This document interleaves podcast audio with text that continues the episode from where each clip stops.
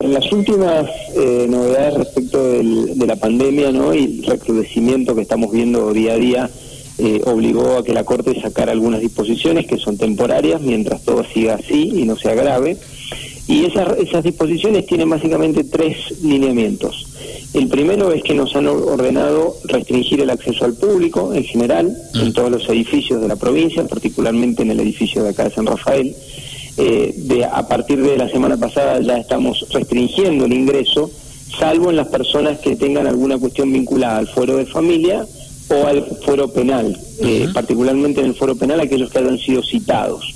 Entonces, todo aquel que tenga una citación, por supuesto, puede venir y se lo va a atender, y todas las personas que tengan algún problema urgente vinculado a la cuestión familiar, también las vamos a atender. Pero el resto de, los, de, las, de las cuestiones van a quedar ahora sin atención personalizada temporariamente.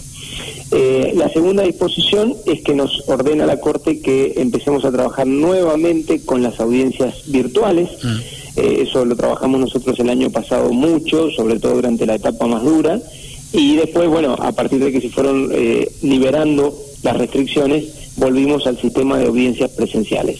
Ahora la Corte nos recomienda que volvamos uh, al sistema de, virtualidad en las audiencias, salvo por supuesto aquellas que no puedan hacerse eh, de otra forma. Mm. Y el tercer aspecto es que nos, nos, han, eh, eh, nos han dicho que tengamos que trabajemos por turnos rotativos.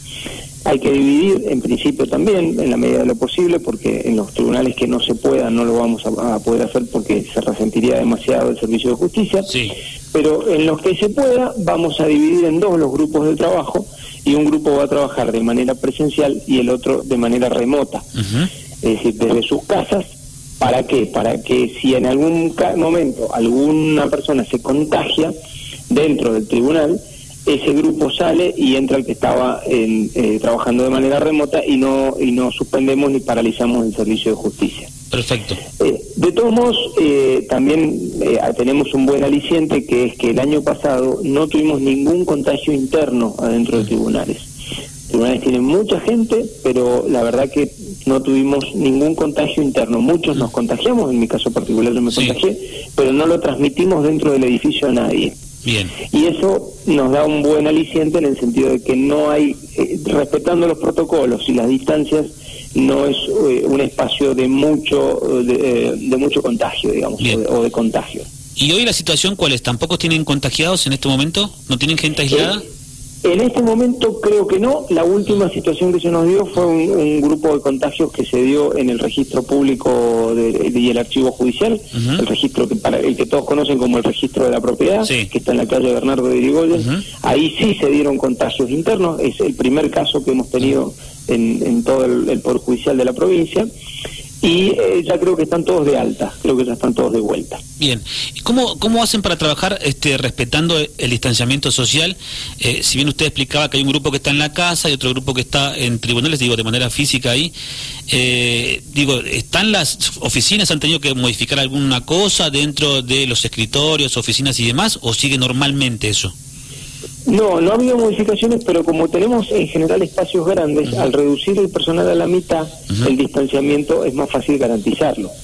Eh, hay, hay, hay tribunales que tienen muchas oficinas y, muy poca gente por oficina, entonces ahí garantizamos el, el, distanciamiento.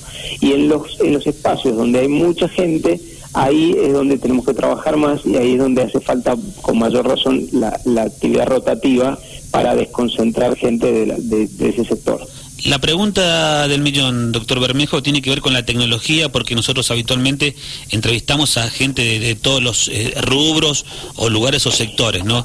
Tanto de, todos los ministerios, ¿no? Y de todos los ámbitos.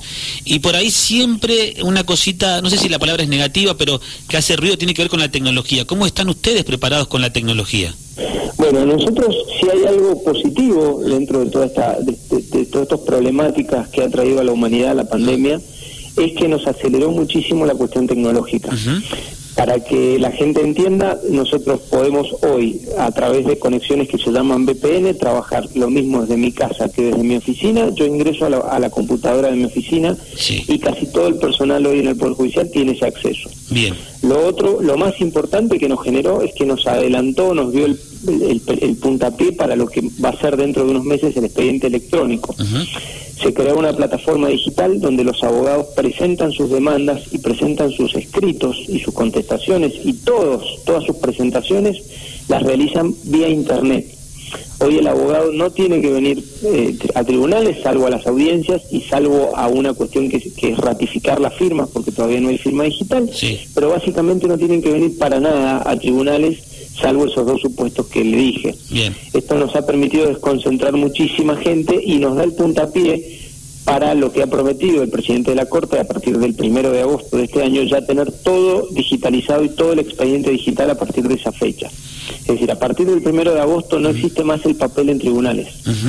Los abogados desde su casa, desde su oficina, de donde quieran, van a hacer todas las presentaciones y van a poder ver el expediente en, el, en la computadora y también el público en general, por supuesto con algunas limitaciones según los casos. Pero esto nos, eh, nos va a generar que no vamos a tener más eh, más gente en dentro del edificio, salvo por supuesto en lo que sea audiencia presencial, que para eso sí es, importante que la gente venga y que las audiencias se hagan de manera presencial, que también se pueden hacer de manera virtual, pero son mejores siempre presenciales. Sí, que uno eso lo vea, uno uno que va a tribunales lo ve habitualmente, este, los abogados haciendo cola en cada una de las oficinas, el expediente este, el otro, eso ya no va a existir más. Eso no va a existir más eso a partir del primero de agosto no va a existir más. De todos ¿En, todos los fueros ¿En todos los fueros, eh, doctor, eso? O, en... eso va para el foro laboral, foro el foro civil y el foro de familia, y también se va a implementar un sistema parecido en el foro penal. O sea que básicamente no van a tener que venir más. Esto le genera también una comodidad importante porque el abogado eh, hoy, si quiere, o hasta ahora, si quería presentar algo, tenía que presentarlo hasta el horario de cierre del Poder Judicial. Eh, pero, por ejemplo, hoy ya lo que hacen de manera virtual o digital lo pueden presentar a las 12 de la noche, a las 3 de la mañana, a cualquier horario, y no le cierra, digamos, el sistema. Sí, y lo va siguiendo al expediente en el minuto a minuto, digo. No, no, no hace falta a ver por dónde va mi expediente, no, digo, él lo puede ir siguiendo a minuto a minuto en vivo. Claro, y, además esto también nos da mucha transparencia, porque no hay posibilidades de, modificar nada, aun cuando hubiera una persona que tuviera mala fe y quisiera cambiar algo, ya está absolutamente todo registrado en el sistema con horario minuto segundo, cuándo ingresó, en qué momento. Es decir, y además el sistema ah. electrónico nos da otro beneficio, que es que trae aparejado un sistema de gestión. Entonces nos acorta un montón de procesos que hoy se hacen manualmente, a partir del expediente electrónico se van a hacer de manera automática. Yo siempre cuento el ejemplo de una, de una notificación. Nosotros hoy dictamos una decisión, una sentencia, hay que notificarla, hay que mandar el expediente para que una persona haga esa notificación que hoy es electrónica, pero la tiene que hacer, tiene que copiar, pegar y dispararla. Con el sistema con el sistema de expediente digital eso se, se hace de manera automática. Entonces ya ni siquiera hay que andar trasladando o, generando el, el, el acto para que alguien lo dispare, se dispara solo, digamos. Doctor, ¿y eso no, va no se va a haber resentido el recurso humano, el personal, digo, a, lo que es el expediente electrónico? ¿No van a haber bajas allí? al contrario, al contrario, nos va a permitir refuncionalizar gente que hoy está. Destinada a la atención del público, a la atención de los abogados y a la búsqueda del expediente. Y a cargar e ingresar todos los expedientes que se van a empezar a ingresar de manera automática. Esto nos lleva a pensar entonces rápidamente, ¿no? Yo imagino alguna ecuación en mi cabeza, ¿no? Que la justicia va a tener un poquito más de dinámica a partir de agosto, ¿no? En general, digo... Creemos que sí, esa es la, es la gran apuesta tecnológica y la gran apuesta de calidad que estamos haciendo desde ya hace muchos años trabajando para esto. Esto comenzó con la modificación de los códigos de procedimientos para darle velocidad y continúa con la modificación tecnológica para darle... Eh, para que la gestión y, repercuta en la velocidad de respuesta del sistema. Eh, le pregunto, por último, este, estamos conversando con el doctor Darío Bermejo, delegado de la Suprema Corte de Justicia acá en nuestra zona. Por último, más allá de, los casos de COVID que usted nos decía que el año pasado no hubieron contagios eh, internos, ¿no?